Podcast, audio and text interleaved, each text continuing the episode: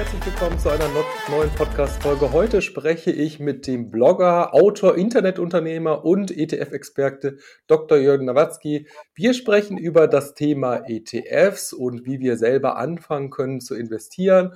Und jetzt möchte ich allerdings erstmal Jürgen bei mir im Podcast begrüßen. Herzlich willkommen, Jürgen. Guten Morgen, Andreas. Ich freue mich auf unser Gespräch.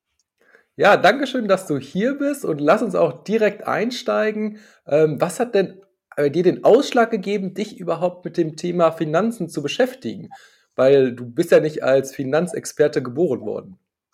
Nein, ich habe BWL studiert und war wissenschaftlicher Mitarbeiter nach meinem Studium und habe in dieser Zeit mein erstes Geld verdient und habe eigentlich in dieser Zeit angefangen, mich für Finanzen zu interessieren und äh, gemerkt, dass mich das stark interessiert, habe meine ersten Aktien und Optionsscheine damals gekauft mhm. und äh, so bin ich eigentlich im Laufe der Zeit immer dran geblieben.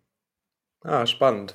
Und äh, wann hast du dich dann entschieden, auch aus diesem Thema Finanzen tatsächlich ein, ein Business zu machen, beziehungsweise auch dein, dein Blog zu starten und andere Leute über das Thema Finanzen und ETFs zu informieren? Weil das ist ja nochmal ein anderer Schritt, als wenn man sich jetzt nur persönlich damit auseinandersetzt.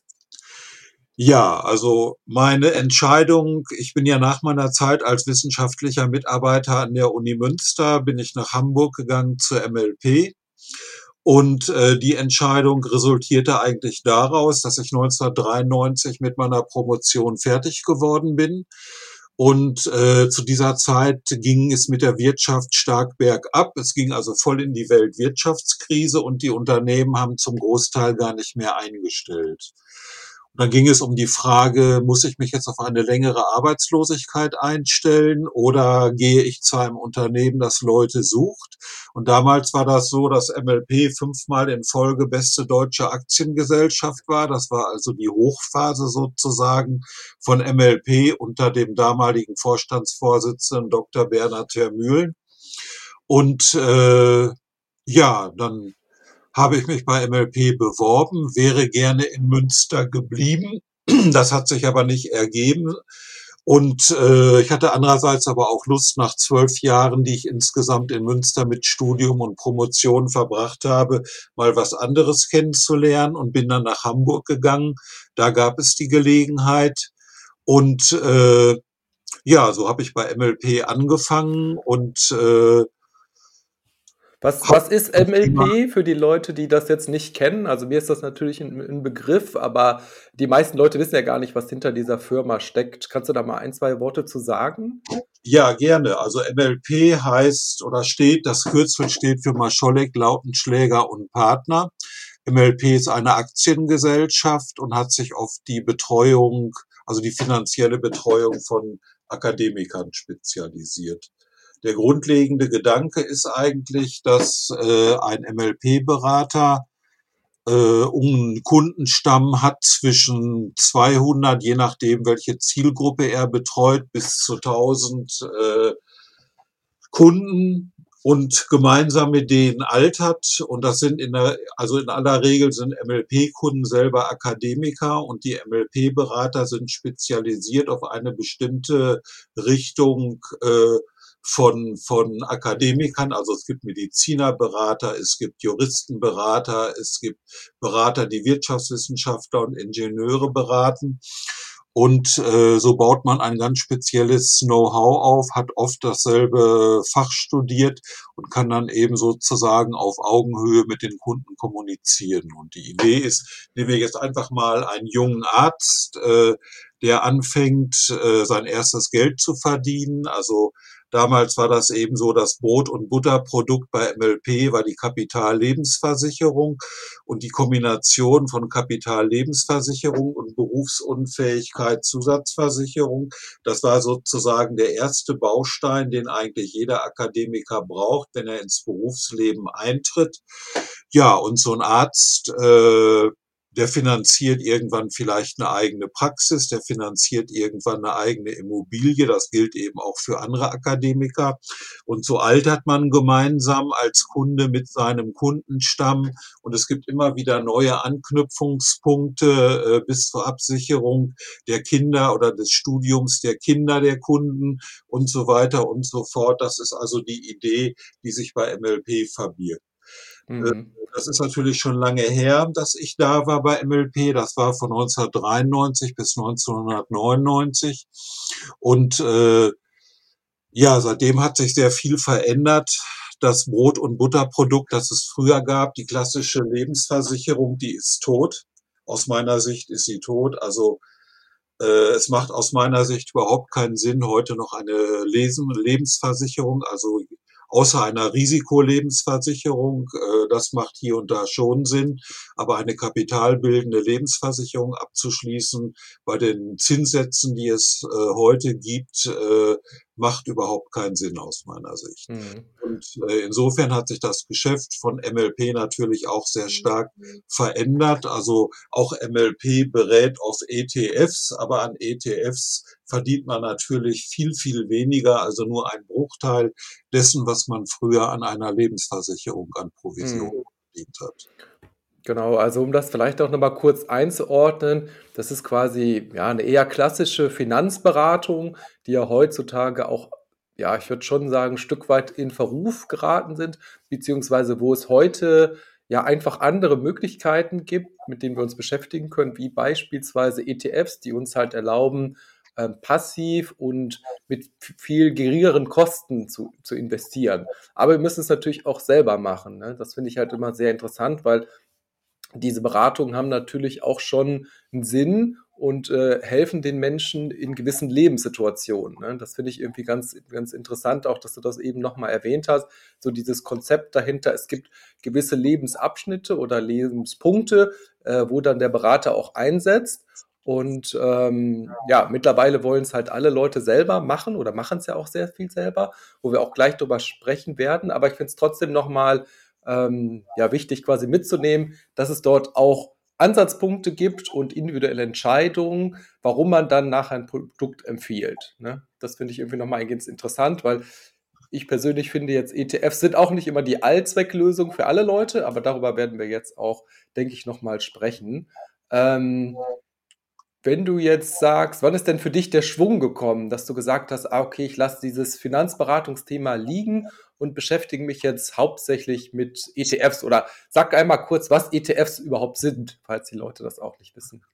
Ja, für alle, die mit ETFs noch nichts zu tun hatten, was ja zum Glück immer weniger Menschen werden, aber trotzdem gibt es noch genug davon, die davon noch nie etwas gehört haben.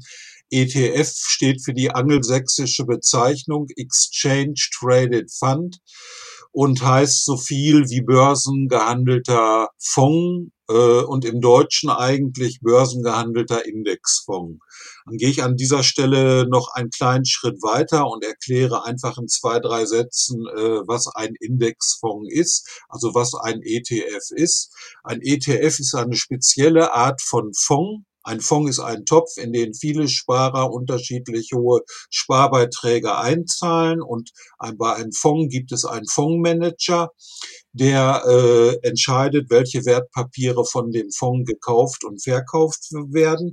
Und das ist der große Unterschied zu einem ETF und weshalb ein ETF auch viel billiger ist als ein klassischer aktiv gemanagter Fonds nämlich dass ein ETF einen Index abbildet. Indizes gibt es ganz viele. Es gibt also Hunderttausende von Indizes, von Börsenindizes und ein Index bildet in der Regel einen ganzen Markt ab. Nehmen wir als Beispiel den DAX. Im DAX sind 40 Werte enthalten, also 40 Aktien. Und wenn wir dann den einen der beliebtesten ETFs nehmen, den MSCI World Index, der enthält circa 1600 verschiedene Aktien aus 23 Industrieländern. Und so sieht man, dass man eben mit diesen Indizes sehr unterschiedliche Märkte abbilden kann. Also bringe ich es nochmal auf den Punkt. Mit einem ETF investiert man immer in einen speziellen Markt, also in einen ganzen Markt und erhält als Rendite die Durchschnittsrendite dieses Marktes.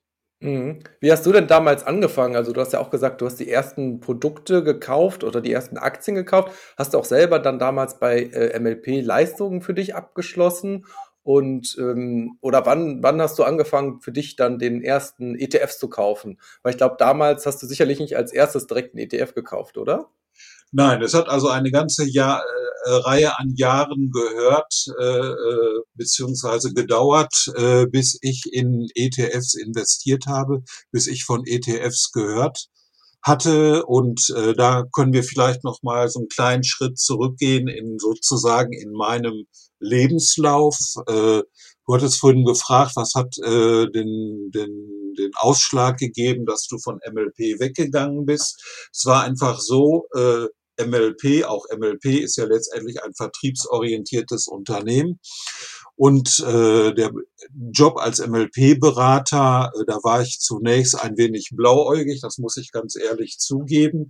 Da habe ich gedacht, du berätst die Leute in erster Linie, aber dann habe ich sehr schnell gelernt, äh, um da bestehen zu können, musst du die Leute nicht beraten, sondern du musst verkaufen. Natürlich geht Beratung und Verkauf auch in Hand in Hand, aber letztendlich äh, war in jeder Montagsrunde, das ist so eine zentrale Institution bei MLP, äh, jeden Montag um 10 Uhr normalerweise in allen Geschäftsstellen bundesweit äh, gibt es die Montagsrunde, da sitzt die ganze Geschäftsstelle zusammen mit dem Geschäftsstellenleiter und es werden eben verschiedene Themen besprochen, unter anderem auch die Umsätze der einzelnen Mitarbeiter. Und das war dann immer die Stunde der Wahrheit. Wie hast du in der letzten Woche abgeschnitten und äh, wenn du gut warst äh, vom Umsatz her, dann wurde gesagt, guckt euch mal den Jürgen an. Der Jürgen hat im letzten Monat eine Million LV-Umsatz gemacht. Geht doch mal in seine Beratung, hört euch doch mal eine Beratung von ihm an. Also das Verkaufsgespräch. Und ich habe es aber auch andersrum kennengelernt. Wenn du mal eine schlechte Phase hattest, wo es nicht so gut lief, dann kamen Fragen, warum läuft's bei dir nicht? Hast du Probleme? Kann ich dir helfen? Und je länger es schlecht lief, umso intensiver wurden diese Gesprächsangebote. Also alles auf den Punkt gebracht. Äh, Im Vertrieb ist einfach eine Menge Druck grundsätzlich. Und dieser Druck war mir auf Dauer zu hoch. Mhm. Und es war auch so, äh, dass ich ein Mensch bin, ich brauche relativ viel Abwechslung ich habe einen wachen, lebhaften Verstand und äh, die Verkaufsgespräche bei MLP, die haben sich doch immer wieder von der Struktur sehr stark wiederholt und es ging immer nur darum, um seine Umsätze zu steigern. Und äh, die geistige Anregung, die kam mir auf Dauer etwas zu kurz. Und so habe ich dann nach sechs Jahren beschlossen, MLP zu verlassen und ich bin dann Dozent geworden und habe bei privaten Bildungsträgern und verschiedenen Hochschulen als Dozent gearbeitet, habe Bewerbungstrainings gemacht, äh, habe betriebswirtschaftliche Inhalte geschult, äh, habe Zeitmanagement geschult und solche Dinge und äh, habe das eine ganze Reihe an Jahren gemacht und durch diese Tätigkeit als äh, sozusagen Berufsberater äh, hat sich eine Karriereberatung entwickelt. Also ich bin in diesen, gerade in den Bewerbungstrainings bin ich unheimlich viele Dinge gefragt worden, die man so äh, in der klassischen Karriereberatung anordnen kann. Und dann äh, ja, hat sich daraus die Karriereberatung entwickelt. Dann wollte ich das Ganze noch auf ein solides Fundament bauen und habe eine Ausbildung als Coach gemacht, als Life-Coach. Ich bin also auch ausgebildeter Life-Coach. Und während ich diese Coaching-Ausbildung gemacht habe, habe ich Coaching angeboten, kostenlos, um Erfahrung und Routine zu kriegen. Und äh, da lief das ganz gut. Und als ich meine Coaching-Ausbildung abgeschlossen hatte, äh, da habe ich das dann gegen Geld gemacht. Da wollte ich 150 Euro für eine Stunde Coaching-Beratung haben. Und da muss ich ganz ehrlich sagen, das hat äh, überhaupt nicht funktioniert. Da habe ich einfach gemerkt, die Leute waren bereit, äh, das Coaching umsonst anzunehmen, aber wenn sie dafür bezahlen wollten, waren sie nicht dazu bereit. Und das ist auch meine Erfahrung, die ich heute, also ich bin jetzt 64 Jahre alt, äh, ja, für mich gemacht habe. die deutsche Bevölkerung oder in der deutschen Bevölkerung äh, ist es überwiegend so, dass die Leute nicht bereit sind, für Dienstleistungen Geld zu bezahlen. Mhm. Also die meisten Leute gehen zu einem Rechtsanwalt, wenn sie äh, eine Rechtsschutzversicherung haben, aber dass sie aus eigener Tasche bereit wären, zwei, drei, vier, 500 Euro, wie auch immer zu bezahlen, was halt eine Rechtsberatung oder was auch immer kostet, da sind die meisten nicht bereit zu. Aber du wolltest mich eben etwas fragen. Ja, was, also ich finde das, ich finde deine Reise unglaublich spannend äh, tatsächlich. Ähm, ich finde, da kann man auch viel für sich von lernen. Ähm, Gerade auch dieses Thema persönliche Weiterbildung ist ja auch sehr, sehr stark bei dir im, im Vordergrund. Ähm, was würdest du denn sagen? Also, wie hast du dich persönlich weitergebildet immer oder welche Priorität hatte das für dich auch in deinem Leben bisher? Und ähm, ja, was hat dir das gebracht? Also, weil du ja auch so ein bisschen Kritik, das verstehe ich total, ähm, so diesen Wert von Weiterbildung, den du erkannt hast, den aber vielleicht andere Leute auch nicht erkannt haben. Ja, es hat mir immer das Lernen hat mir einfach immer sehr viel Spaß gemacht. Das hatte ich ja äh, eben vor ein paar Minuten auch gesagt, dass ich ein Mensch bin, der äh, viel Input braucht, Abwechslung braucht, geistige Abwechslung braucht. Ich mache nicht immer, immer wieder gerne dasselbe.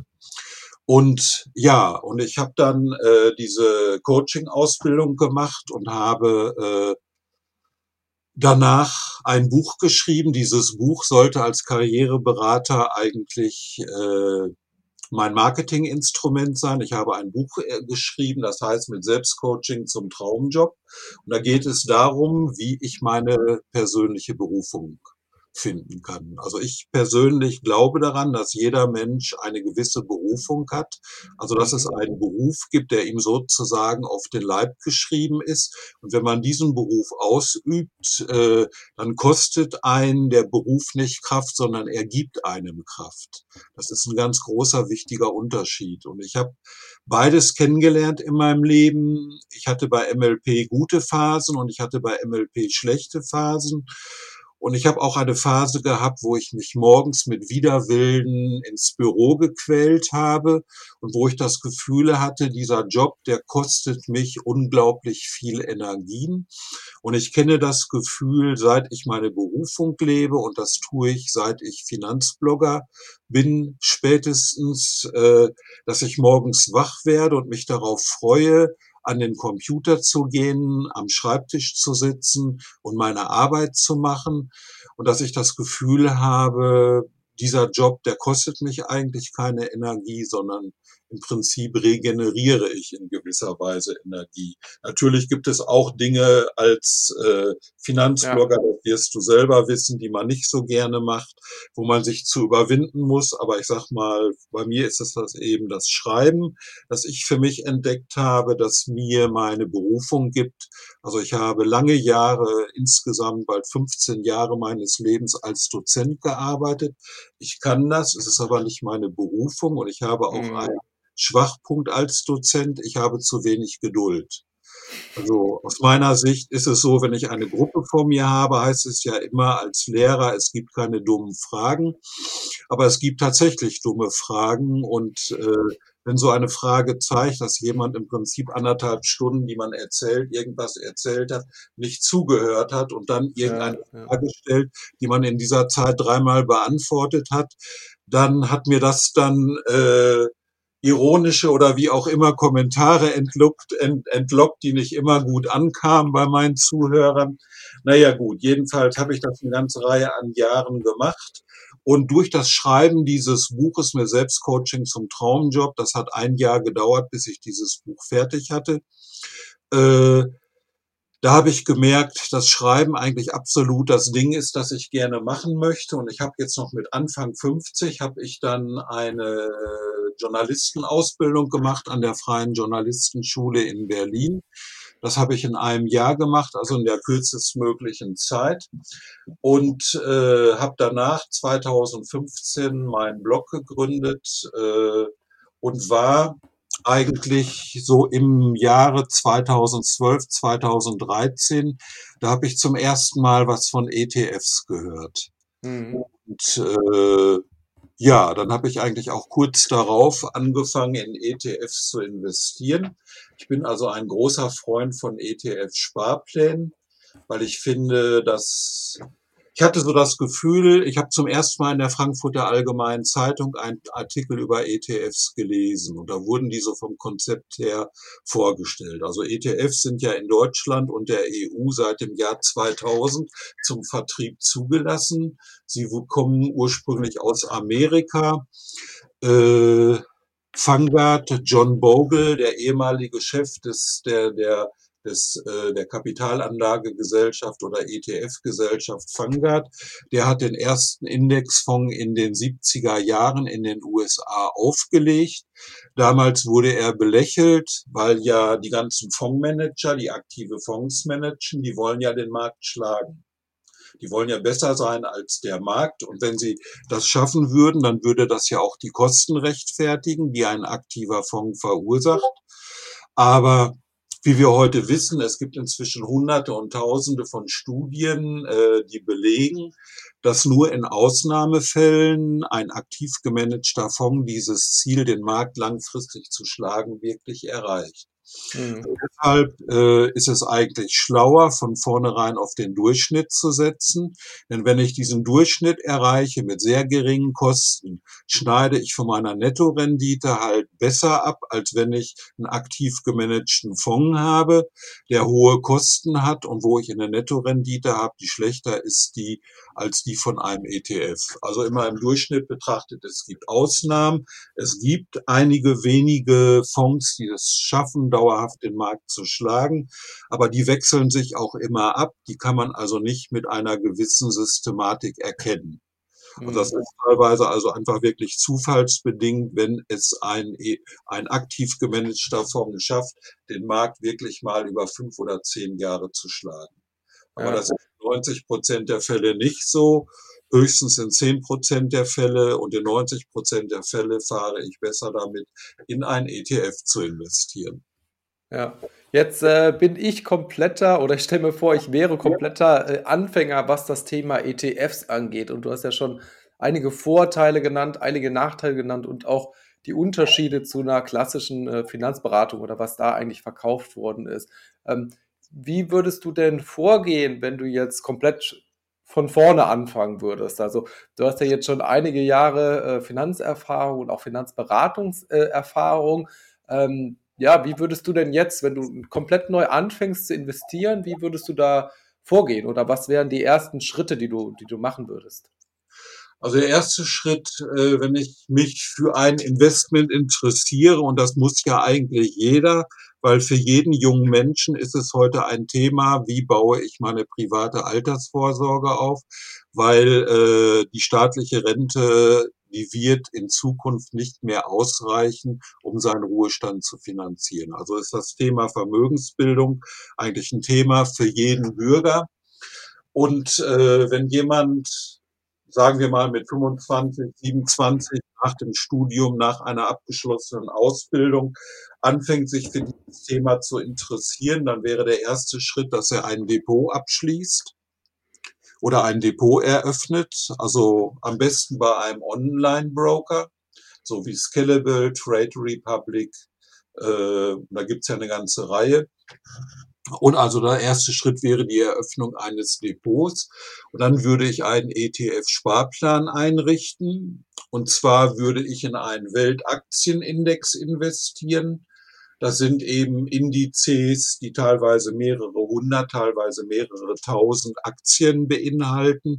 Und ich kann auch einen ETF ganz konkret benennen. Äh, den ich bedenkenlos empfehlen kann. Das wäre ja der Vanguard FTSE All World äh, UCITS ETF. Den gibt es einmal in einer die Gewinne thesaurierenden Variante. Das heißt, er behält die Gewinne ein und investiert die immer wieder. Oder in einer ausschüttenden Variante. Und darin sind über 4000 Aktien enthalten aus Schwellenländern und aus Industrieländern, wobei man sagen muss, es sind circa 90 Prozent Industrieländer und circa 10 Prozent Schwellenländer. Und äh, wer so einen Sparplan macht auf so einen Weltaktienindex, äh, der macht garantiert nichts falsch und hat von vornherein, und das ist eben einer der Hauptvorteile eines ETFs, er hat von vornherein eine ganz hervorragende Risikostreuung. Denn wenn ich in einzelne Aktien investiere, dann haben ja die meisten Privatanleger überhaupt nicht das Vermögen, um in mehrere hundert oder tausend Aktien zu investieren. Mhm. Die meisten Leute halten dann vielleicht zehn oder 15 verschiedene Aktien und äh, man darf sich da nichts vormachen. Äh, in Aktien, in Einzelaktien zu investieren, erfordert viel Know-how. Also man braucht einfach eine gewisse Kenntnisse in der Fundamentalanalyse, um Aktien analysieren zu können, auswählen zu können. Ansonsten ist das halt äh, eine schwierige Aufgabe. Wenn man diese Kenntnisse hat, dann ist das alles sehr zufallsbedingt, äh, welche Aktie man letztendlich kauft. Und darum ist eben ein ETF für jemanden, der diese Kenntnisse nicht hat, also der keine Fachkenntnisse in der Auswahl von Aktien hat, ist ein ETF eben für den Durchschnittsbürger, der sich für Finanzen nur nebensächlich interessiert, das ideale Instrument zum Investieren. Ja. Muss ich denn irgendwas mitbringen, wenn ich jetzt anfangen will, in ETFs zu investieren? Du sagst ja, das ist für den Durchschnittsbürger, aber brauche ich äh, ein gewisses Wissen, Werte oder er Erfahrung oder ähm, ja, worauf oder was, was müsste ich mitbringen, wenn ich jetzt tatsächlich dann in, in ETFs äh, investieren würde? Oder was findest du wichtig? Also je mehr Börsenerfahrung man hat, umso besser. Denn äh, an der Börse, das spürt jeder, der investiert ist, wenn die Kurse runtergehen, dann äh, hat man so diesen natürlichen Drang, dass man sagt, ich möchte das jetzt loswerden, ich möchte das verkaufen, damit die Kurse nicht noch mehr sinken.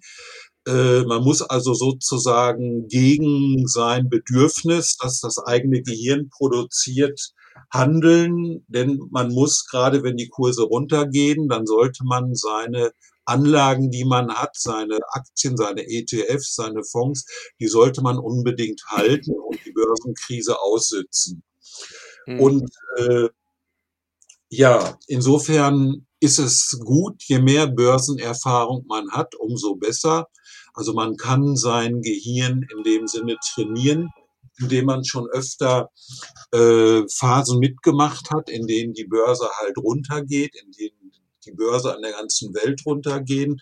Nur eins kann man sagen, äh, es hat immer wieder Börsenkrisen gegeben, die gibt es alle paar Jahre. Aber nach einigen Wochen, Monaten äh, ist es so, dass sich diese Krise wieder in einen Börsenumschwung aufschlägt und dass irgendwann auch wieder neue Höchstkurse äh, das, das heißt, man sollte halt auf jeden Fall eine gewisse Ausdauer mitbringen, ähm, eine gewisse Resilienz, also jetzt auch nicht immer auf alle Dinge zu, zu reagieren und auch einen gewissen Zeithorizont, denke ich mal, ne? weil sonst ähm, unterliegt man ja gerade wieder diesen, diesen Schwankungen. Ja, also ganz wichtig ist, äh, dass man kein Geld anlegt äh, in Aktien, in ETFs, in Fonds und auch nicht in Kryptowährungen, über das man äh, kurz- bis mittelfristig verfügen möchte. Geld, über das man kurz- bis mittelfristig verfügen möchte, das gehört in Tagesgeld oder angelegt als Festgeld auf eine Sicht von drei Jahren, fünf Jahren, wie auch immer. Und äh, ab fünf, sieben Jahren aufwärts. Am besten sind es sogar, wenn es zehn, 15, 20 Jahre sind. Und äh, das ist ja ein Zeitraum, über den wir uns unterhalten, wenn wir das Thema private Altersvorsorge ja. in den Vordergrund stellen. Also diesen Zeithorizont zu haben, dann kann ich bedenkenlos das Geld, was ich gespart habe, halten, auch wenn die Kurse gerade gesunken sind, wenn ich eine Börsenkrise habe. Äh, das, was ich eben gesagt habe, möchte ich noch mal ein bisschen zuspitzen, damit es noch deutlicher wird. An der Börse ist sozusagen antizyklisches Verhalten wichtig. Ich muss dann kaufen, wenn die Kurse im Keller sind, auch wenn das von der Psychologie her nicht einfach ist. Also, obwohl ich das weiß, obwohl ich zwei Börsenkrisen auch gehabt habe, wo ich Geld verloren habe, äh, merke ich selber, dass es mir schwerfällt, von der Psyche her jetzt in dieser Zeit zum Beispiel Kryptowährungen zu kaufen. Die sind ja momentan sehr im Keller. Trotzdem ist es das Klügste, was man machen kann. Das muss man sich mit seinem Verstand halt sagen. Also wer sich für Kryptowährungen interessiert, wer darin eine Chance sieht, der hat jetzt super Einstiegskurse. Also der Bitcoin stand heute Morgen irgendwie bei 16.700 ja. Dollar. In der Spitze waren das mal 69.400. Und äh, also wenn jetzt keine gute Chance ist, also ich will jetzt auch nicht zur Kryptowährung raten, aber das nur als Beispiel nehmen. Man muss antizyklisch handeln an der Börse. Man muss kaufen, wenn die Kurse im Keller sind. Damit ist ja auch die Börsenoma Beate Sander Millionärin geworden. Die hat als Rentnerin mit 30.000 Mark oder Euro Erspartem angefangen und hat ein millionenschweres Vermögen aufgebaut, indem sie systematisch in Börsenkrisenzeiten eingekauft hat und dann wieder, wenn die Kurse gestiegen waren, zum Teil verkauft hat. Und der Klasse. Ja, das, das, klingt so einfach. Ne? Man muss natürlich dazu sagen, man weiß ja nie, wann die Kurse wirklich ihren Tiefpunkt erreicht haben oder wann sie im Keller sind und wann sie noch weiter sinken. Ne? Ähm, ja. Das ist, das ist ja, das, das, das wäre ja schön, wenn wir das alle immer wissen würden äh, wann jetzt der Tiefstand ist und wann es wieder hochgehen wird.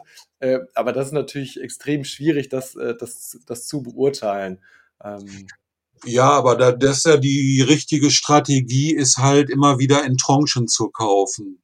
Ja. Also wenn ich jetzt äh, ja. fünf oder zehntausend Euro sozusagen auf dem Tagesgeldkonto liegen habe, um das zu investieren. Äh, natürlich ist die große Frage an der Börse, ich, jeden Tag, an dem ich im Prinzip investieren könnte, stelle ich mir die Frage, wohin gehen die Kurse? Steigen die heute und morgen und übermorgen oder verlaufen sie seitwärts oder fallen sie?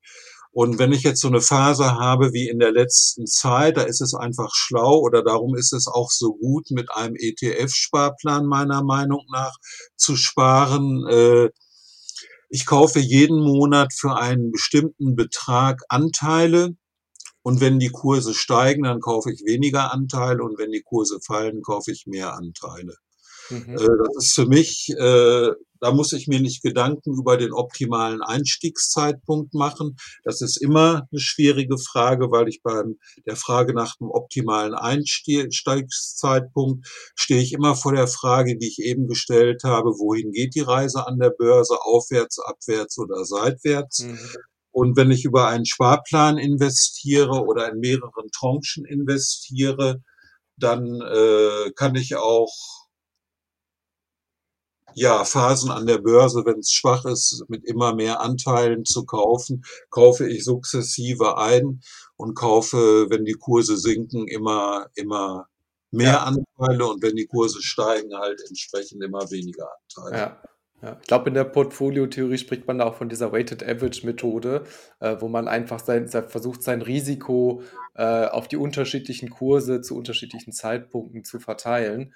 Ähm, ja wenn du jetzt, äh, wir haben schon eben ein bisschen über das Thema ETF-Strategien gesprochen, also klar, die ETF, zu der ETF-Strategie gehört auch, wann ich investiere, aber es ist natürlich auch ein Großteil ähm, davon, was ich kaufe. Ähm, jetzt hast du eben am Anfang schon einen ETF genannt, den FTSE All, All, All World, ähm, wo man halt komplett global in ähm, ja, 3000, 4000 Unternehmen investiert. Ähm, jetzt gibt es natürlich ETFs zu allen möglichen Themen. Äh, es gibt ja ETFs, wo ich irgendwie Rohstoffe mitkaufen kann. Es gibt ja ETFs, wo ich auch nur Aktien kaufen kann.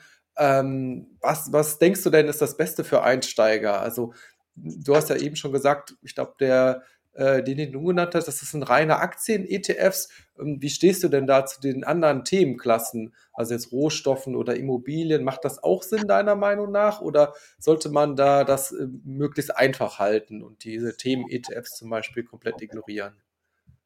Äh, Themen-ETFs sind für mich was anderes in meinem Verständnis. Ein Themen-ETF ist zum Beispiel ein ETF, der auf das Thema Wasser setzt. Es okay, gibt ja, hm. ETFs, die auf das Thema Wasser setzen. Es gibt ETFs, die auf Biodiversität setzen. Es gibt ETFs, die äh, sagen wir, auf diese ESG-Kriterien äh, ja, geht, also grüne ETFs. Also es gibt ganz viele verschiedene ja. Themen. Von diesen Themen halte ich nicht so viel weil ein Thema meistens nur für eine bestimmte Zeit gehypt wird, wo der ETF dann relativ gut läuft. Mhm. Und äh, es gibt aber viele Beispiele. Nehmen wir mal das Thema, es gibt Blockchain-ETFs, die sind eine Zeit sehr, sehr gut gelaufen. Die sind in der letzten Zeit extrem schlecht gelaufen. Und da gibt es viele Beispiele. Äh, ich habe mich am Anfang, als ich anfing, mich mit ETFs zu beschäftigen, muss ich zugeben, auch relativ stark an Gerd Kommer orientiert. Das ist ja nun der ETF-Papst in Deutschland, der selber viele Jahre bei Banken, bei internationalen Banken gearbeitet hat. Und äh, der ist auch kein großer Freund von Themen ETF, sondern der vertritt eben dieses Konzept des Weltaktien-ETFs und der macht meines Erachtens auch am meisten Sinn, weil wie gesagt, mit diesen Themen, äh, die werden meistens für eine kurze Zeit gehypt, aber danach verschwinden sie im Hintergrund wieder. Und mit einem Weltaktien-ETF äh, habe ich eben eine super Risikostreuung und fahre eigentlich, wenn ich mir das angucke, relativ gute Durchschnittsrenditen ein. Mhm. Und äh, von der Strategie her äh, sollte man als Anleger, wenn man jetzt dieses Stadium als Anfänger überschreiten möchte, sollte man sich einmal mit der modernen Portfoliotheorie beschäftigen.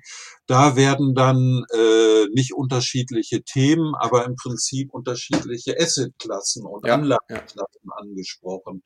Ja. Und das sind dann ist dann die Frage äh, wie kombiniert man am besten Aktien mit Anleihen, mit Immobilien, mit Rohstoffen, eventuell mit Währungen und mit dem Geldmarkt? Und da sagt die klassische Portfoliotheorie ja, 90 Prozent der Rendite eines Portfolios werden dadurch erklärt, dass man verschiedene Anlageklassen miteinander kombiniert. Nun haben wir eine Phase hinter uns, wo man mit Anleihen überhaupt kein Geld verdienen konnte. Das war mhm über viele Jahre konnte man mit Anleihen kein Geld verdienen. Da bin ich für mich so ein bisschen von dieser Portfoliotheorie weggekommen und habe eigentlich primär in Aktien investiert, in Aktien-ETFs investiert. Aber äh, ja, nach der Portfoliotheorie ist es eben so nochmal auf den Punkt gebracht, äh, bis zu 90 Prozent der Rendite wird durch die Kombination verschiedener Anlageklassen erzielt und nur 10 Prozent der Rendite gehen auf die Verteilung innerhalb einer Anlageklassen. Mhm, äh, okay. Daraus hat sich ja noch mehr entwickelt, die Capital Asset Price Theory und äh, ja, und die moderne Portfoliotheorie ist ja schon ziemlich alt. Der Grundstein dafür wurde ja in den 50er Jahren gelegt, aber gilt halt bis heute immer noch. Hm. Hast du denn ja in deiner Geschichte jetzt schon Investitionsfehler gemacht oder Dinge, die du, die du bereut hast, von denen vielleicht andere Leute, die jetzt anfangen zu investieren, lernen könnten? Oder ja, Dinge, die du anders machen würdest? Ja, ich habe äh, zur Dotcom Phase, also im Jahr, um das Jahr 2000. Da hatte ich eine Phase, wo ich relativ stark investiert habe und da habe ich halt den Fehler gemacht, äh, den viele Anleger gemacht haben. Ich habe in Unternehmen am neuen Markt investiert und habe da, also muss ich gestehen, einen fünfstelligen Betrag verloren. Mhm. Mhm. Ja. Und äh, das ist eben auch eine Lehre, wo ich sage, damals habe ich in einzelne Firmen investiert, in einzelne Aktien investiert, äh, in Firmen, die teilweise gar kein Geschäftsmodell hatten. Aber es war ja wirklich so, da musste ja nur jemand zur Bank gehen und sagen, wir wollen was im Internet machen und schon wurde er mit Krediten äh, und Finanzierungsangeboten zugeschmissen. Ja. Und äh, das ist auch ein Grund für mich, warum ich sage, bei, bei ETFs habe ich eine Risikostreuung. Ich äh, bin jetzt auch persönlich kein Anhänger von, von, von ETFs auf den DAX, äh, sondern ich vertrete eben auch dieses oder bin ein Anhänger vom Weltaktienkonzept, also sozusagen äh, weltweit gestreut zu investieren. Und äh, Ja, dazu gibt es mehrere ETFs. Es gibt von MSCI den All Country äh, World ETF, es gibt den Vanguard FTSE, den ich vorhin genannt hatte, All World UCITS ETF und äh, ja, also das ja. ist das, was ich Anfängern wirklich empfehlen würde, in einen solchen ETF zu investieren. Ja, ja, das finde ich ganz spannend, weil, also ich habe natürlich diese Krise damals nicht mitgemacht, da war ich, glaube ich, noch ein bisschen zu jung.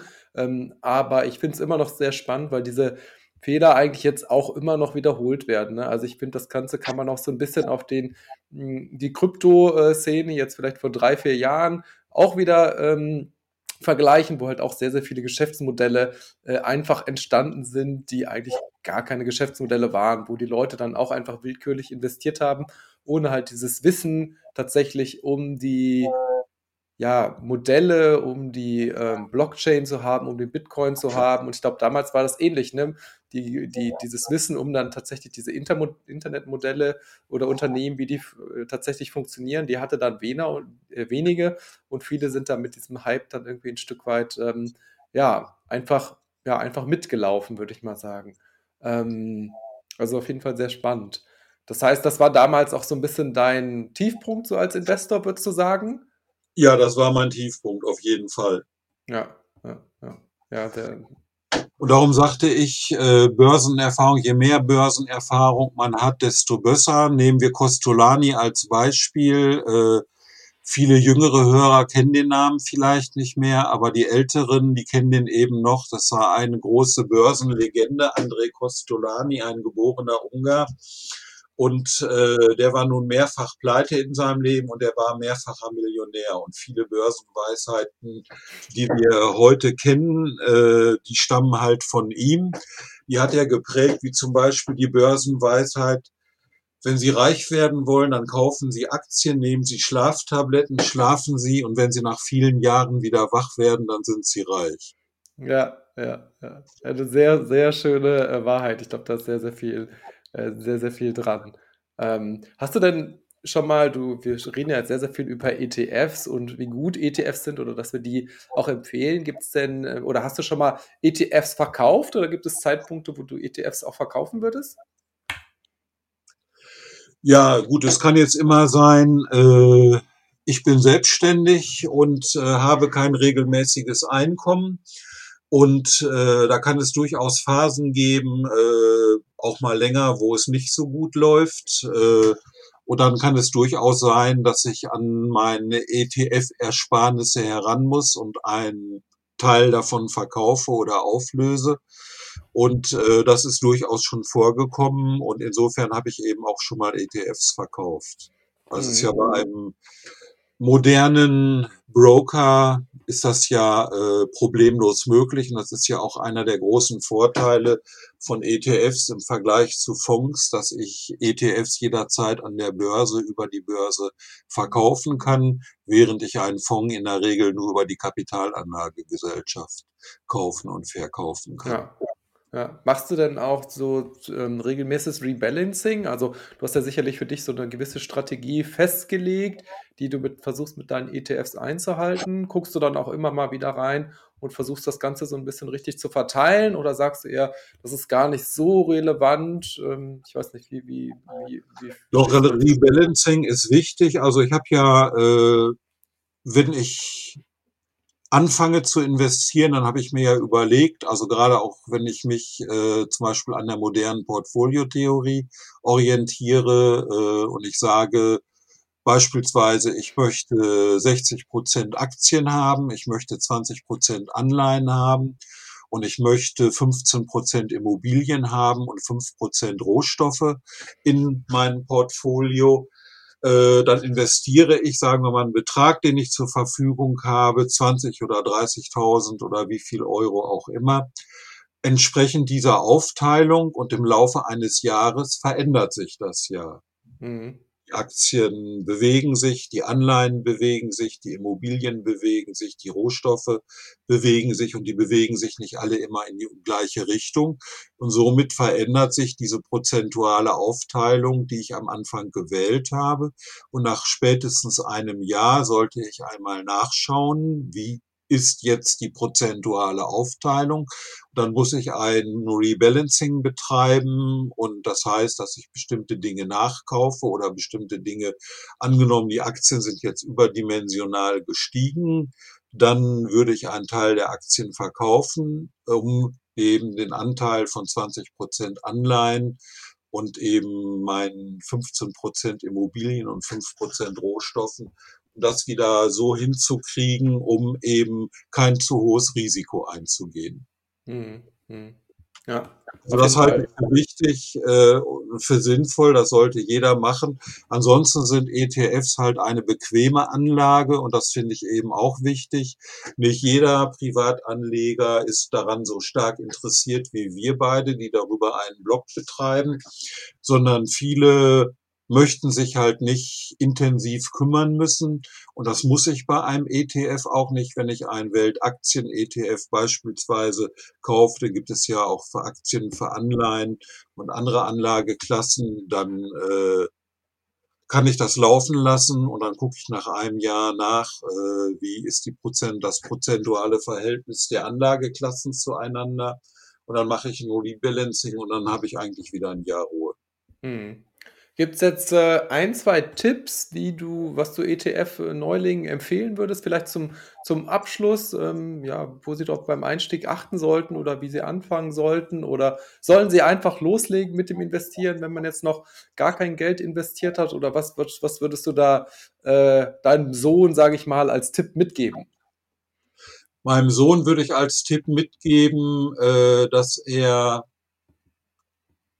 Geld ansparen sollte, zum Beispiel auf einem Tagesgeldkonto und investieren sollte in einer Börsenkrise. Mhm. Ja, also letztendlich das antizyklische Investieren, weil viele Anleger machen es ja andersrum. Ja, also ich habe einen, einen Boom also die Aktienkurse steigen seit mehreren Monaten und die Leute steigen sukzessive ein, weil sie denken, sie möchten jetzt auf den fahrenden Zug aufspringen. So, dann wird irgendwann der Höhepunkt erreicht, ab dem es runtergeht und dann kriegen sie Panik, dann haben sie hoch eingekauft und verkaufen zu gesunkenen Kursen und äh, verkaufen tiefer, als sie eingestiegen sind und haben im Prinzip Geld verloren. Also damit mit dieser Strategie, dem sozusagen dem prozyklischen Handeln, ja. also kaufen, wenn alle kaufen, sondern äh, es gibt eine Börsenweisheit, die das ganz schön ausdrückt. Sei gierig, wenn die anderen in Panik verfallen und sei vorsichtig, wenn die anderen gierig werden oder wenn die Masse gierig wird. Also letztendlich muss ich, äh, verdiene ich dann Geld an der Börse, wenn ich das Gegenteil von dem tue, was die große Masse der Anleger macht. Mhm. Ja. Ja, ich denke, das, das, das sehe ich auch so. Wenn ich eine Tochter hätte, äh, würde ich dir das, glaube ich, auch e-, ähnlich mitgeben. Ähm, und vor allen Dingen auch, dass die Leute auch äh, so ein bisschen die Angst davor äh, verlieren, einfach mal anzufangen, weil man muss ja auch nicht direkt mit äh, extrem viel Geld anfangen, sondern man kann ja auch mit kleinen, kleinen Beträgen starten. Ähm, jetzt beschäftigt sie sich ja schon so lange mit dem Thema Geld, Finanzen, ähm, welche Bedeutung hat das Thema denn jetzt noch für dich? Oder ja, welche Bedeutung hat generell für dich Geld? Also Geld ist ein sogenannter Hygienefaktor. Geld, materieller Konsum, das meine ich auch äh, in dem Alter, in dem ich jetzt bin, hab ich, kann ich auf eine gewisse Lebenserfahrung zurückblicken. Und ich habe einfach in meinem Leben gelernt, dass materieller Konsum mich nicht glücklich macht. Mhm. Ja, also ich besitze beispielsweise keine teure, komplizierte Espressomaschine. Ich koche meine, meinen Kaffee morgens äh, per Hand mit einem Plastikfilter oder Papierfilter reinkommt, da kommt der Kaffee rein, den setze ich auf eine Kaffeetasse und da kommt kochendes Wasser rein. So koche ich meinen Kaffee.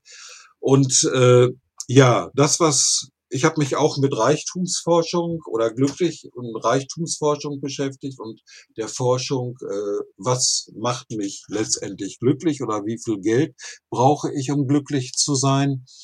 Und es ist eben relativ einfach gesagt. Also es gibt äh, Untersuchungen, die sagen, bis zu einem Einkommen von 5.000, 6.000 äh, Dollar im Monat äh, Also ungefähr 60, 70.000 äh, Dollar oder Euro. Ist, der Unterschied ist ja nicht sehr groß. Äh, pro Jahr ist das ein Einkommen. Äh, damit kann man schon ein im Prinzip sehr glückliches Leben führen, wenn die anderen Faktoren im Leben stimmen. Mehr materieller Konsum macht dich nicht unbedingt glücklich. Und wenn wir es jetzt überspitzen, also der Durchschnittsverdiener, äh, der vielleicht 30, 40, 50 Euro, 1000 Euro im Jahr verdient, wenn der zu Günter Jauch geht in die Sendung Wer wird Millionär und der verdient da oder, oder gewinnt da 20, 30.000 Euro, äh, für den hat das einen höheren Stellenwert als die elfte, zwölfte und dreizehnte Million eines Multimillionärs. Wer 10 Millionen hat, kann sich ja sowieso für Geld eigentlich schon alles kaufen, was man für Geld kaufen kann. Äh, ja, und wenn jetzt jemand da noch die elfte, zwölfte, dreizehnte Million verdient, also der Grenznutzen des Geldes, ich habe ja BWL studiert und äh, das ist eben so eine typische Argumentation, dass man sagt, der Grenznutzen des Geldes sinkt. Das heißt, die letzte zusätzlich verdiente Geldeinheit, der Nutzen, der daraus entsteht, der sinkt, je mehr Geld ich habe. Ja. So, letztendlich ist es so, äh, schöne Erlebnisse sind wesentlich wichtiger. Restaurantbesuche, Konzertbesuche, Urlaubsreisen dienen wesentlich mehr dazu, glücklich zu machen, Freunde, eine funktionierende Partnerschaft im Leben, äh, dienen wesentlich mehr dazu, glücklich zu machen als jetzt das Geld. Und für mich ist es letztendlich so, ich betreibe meinen Blog, weil ich gerne schreibe und weil ich mich mhm. für das Thema Finanzen interessiere ich bin, als ich meine Journalistenausbildung gemacht habe, da äh, habe ich beschlossen, meine Abschlussarbeit über das Thema ETFs zu schreiben. Und den gibt's auch noch irgendwo im Internet, den Artikel, der ist bei Focus Online erschienen, äh, wie man mit einem Sparplan, ETF-Sparplan, seine Altersvorsorge aufbaut. Und äh, ja, letztendlich äh, betreibe ich meinen Blog, weil ich gerne schreibe und äh, das Thema Finanzen habe ich genommen, weil es mich interessiert und weil ich auch sagen muss, dass man, man als Blogger, der von seinem Blog lebt, muss man ja auch Geld verdienen und mit einem Finanzblog ist es halt leichter, äh, einen Blog oder, einen Blog zu finanzieren oder seinen Lebensunterhalt zu finanzieren, als vielleicht äh, mit einem Blog über Regenschirme oder irgendwas, als Beispiel ja, ja, gerade einfällt. Ja. Und äh, insofern ist es das Thema, ja, das interessiert mich nach wie vor. Und äh, ich betreibe meinen Blog jetzt seit 2015, also seit sieben Jahren. Nächstes Jahr gehe ich ins achte Jahr. Und äh, man hat nicht immer gleich viel Lust. Also wenn man so lange einen Blog betreibt, sind ja viele Blogs, die haben eine wesentlich kürzere Lebensdauer. Die gibt's nur zwei, drei Jahre. Manche Blogs sogar noch kürzer. Und trotzdem ist es so, also ich bin lange dabei, aber ich muss auch ehrlich gestehen, ich hatte nicht immer gleich viel Lust in jedem Jahr. Es hat Jahre gegeben, da war ich stark motiviert. Im Moment bin ich auch wieder stark motiviert. Äh, aber es hat auch Zeiten gegeben, wo ich sagte, wo ich mich so ein bisschen gequält habe oder dachte, ja, du musst diese Woche noch einen Artikel schreiben. Ne? Und äh, ja, so gibt es eben gute Phasen, schlechte Phasen. Aber es, den Blog zu betreiben macht mir nach wie vor Spaß. Schreiben macht mir Spaß und das Thema Finanzen interessiert mich auch nach wie vor. Und es ist letztendlich so, es gibt ja Finanzblogger, die schreiben über alles, was Geldanlage angeht. Nur wenn man sich da intensiver mit beschäftigt, dann muss man sagen, das Gebiet ist so groß, dass man kaum sich so intensiv in alle Bereiche einarbeiten kann, dass man wirklich sagen kann, äh, ich kenne mich überall gleich gut aus. Und äh, während es Allgemeinmediziner gibt für den Bereich Finanzen, die eben über alles schreiben, ist es bei mir so, ich betrachte mich mehr als Facharzt für ETFs, um das mal so zu sagen. Und vielleicht auch, um mit diesem Bild zu schließen, äh, ja, äh, es macht mir nach wie vor Spaß, es interessiert mich nach wie vor. Aber man muss als Blogger, wenn man so lange dabei ist, auch immer wieder gucken, dass man irgendwo äh, neue Herausforderungen findet. Denn äh, mit ETFs ist es so, irgendwann hat man auch das Gefühl, man hat so alles dazu gesagt, was man sagen kann. Ne? Ja. Ja, ich finde, das ist, das ist eigentlich ein schöner Abschluss. Also auch, dass man gerade diese beiden Dinge immer zusammenbringen kann. Also auch Finanzen und Glücklichkeit, wie du es gesagt hast zum Beispiel. Äh, das finde ich immer sehr spannend, äh, weil die Leute das immer voneinander trennen. Ja, das finde ich ist eigentlich so ein, für mich ein schöner Schlussgedanke, dass man bei dir auch wieder sieht, dass ähm, gerade dieses Finanzthema auch sehr, sehr viel persönliche Freiheit ermöglicht, persönliche Wir ja, Weiterentwicklung und auch Verwirklichung ein Stück weit. Ähm, das finde ich tatsächlich sehr schön. Und äh, ich glaube, das ist auch viel dadurch entstanden, dass du halt irgendwann gesagt hast, ja, du willst dieses Thema selber für dich in Angriff nehmen äh, und umzusetzen und profitierst jetzt auch einfach von dem, was du gelernt hast. Ja, ja. dann äh, Dankeschön für das, äh, für das angenehme Gespräch und äh, ich hoffe, dass wir uns bald wiederhören.